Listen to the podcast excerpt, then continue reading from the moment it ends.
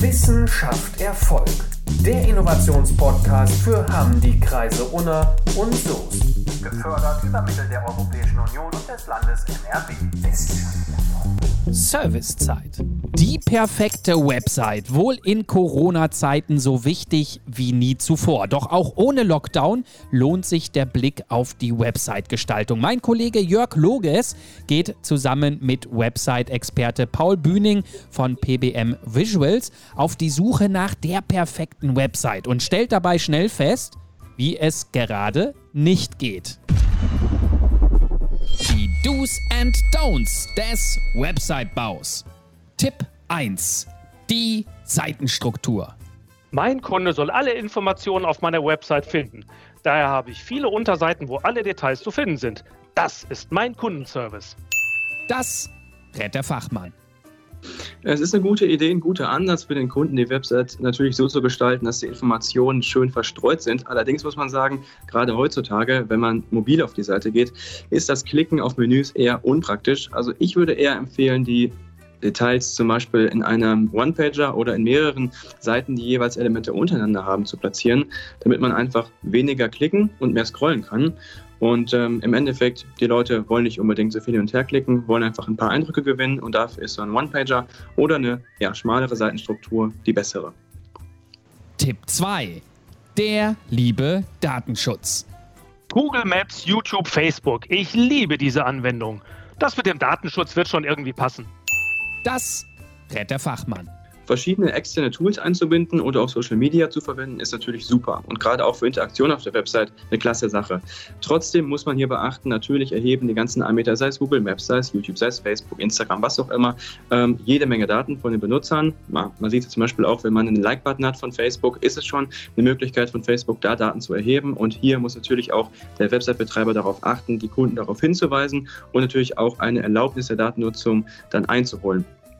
Falls das nicht der Fall ist, natürlich äh, kann die Website nur eingeschränkt genutzt werden, aber die meisten sind ja doch einverstanden und wenn man es richtig ausstellt und dann nochmal mit einem Anwalt spricht oder mit einem Datenschutzbeauftragten, die gibt es ja in größeren Unternehmen auch, ähm, dann ist man da gut auf der sicheren Seite, wenn man Cookie Consent Bar und Co. einsetzt und ähm, ja, dafür haben wir aber auch immer die richtigen Ansprechpartner zur Seite und das werden auch viele andere Agenturen haben.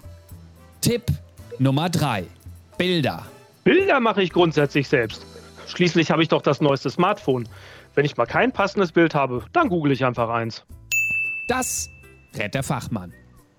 Smartphone-Fotos sind heutzutage echt eine gute Sache, um auf der Webseite ja, schnell und einfach äh, verschiedene Eindrücke aus dem Betriebsalltag einzubinden zum Beispiel. Aber trotzdem empfehlen wir natürlich, wenn es um eigene Bilder geht, die schon professionell zu machen, denn gerade auf dem Desktop sieht man schon ganz viele Details von den Bildern und da sollte man auf Details achten. Also nicht einfach nur hingehen und knipsen, sondern auch sich in Ruhe, am besten mit einem Fotografen, mal einen Tag lang durch den Betrieb begeben, ähm, zum Kunden wie auch immer und da ein paar Fotos aufnehmen.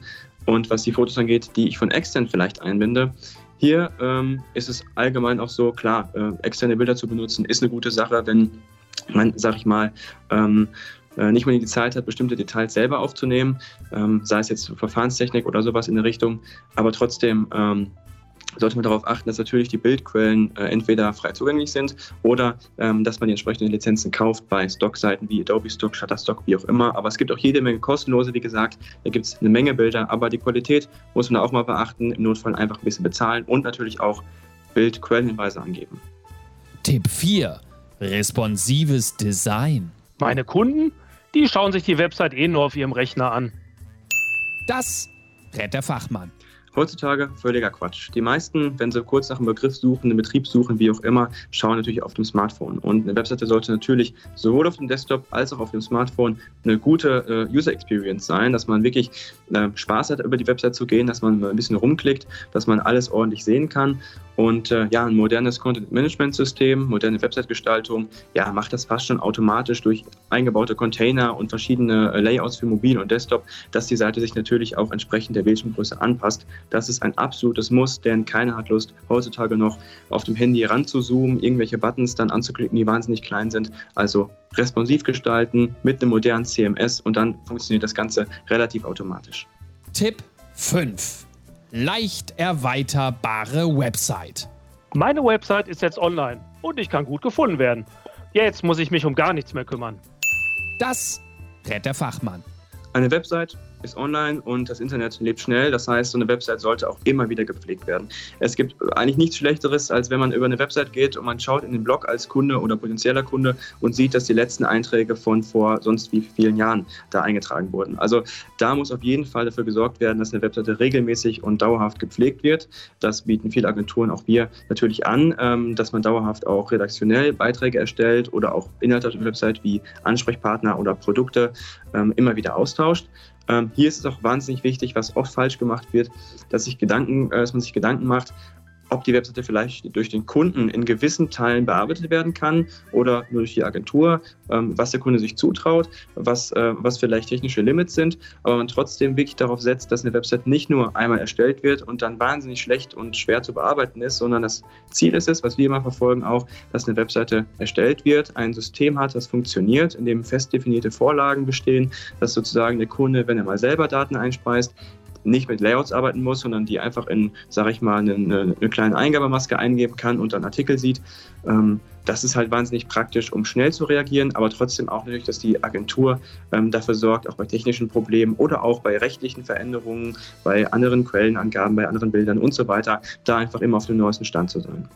Wenn Sie sich das ein oder andere Mal jetzt bei unseren Praxisbeispielen wiedergefunden haben oder weitere Tipps zur perfekten Website suchen, dann melden Sie sich an zu unserem Frühjahrsputz für Ihre Website. Dieser findet am 24. März von 15 Uhr bis 16.30 Uhr statt im Rahmen des Projektes Wissenschaft Erfolg. Melden Sie sich jetzt noch über die Projektwebseite www.wissen-schaft-erfolg.nrw an. Bei der Veranstaltung wird auch wieder Website-Experte Paul Bühning Rede und Antwort stehen. Und wer weiß, vielleicht lernt mein Kollege Jörg Loges dann auch noch was in Sachen Websites dazu. Wissenschaft Erfolg. Der Innovationspodcast für Hamm, die Kreise Unna und Soest. Gefördert über Mittel der Europäischen Union und des Landes NRW. Wissenschaft Erfolg.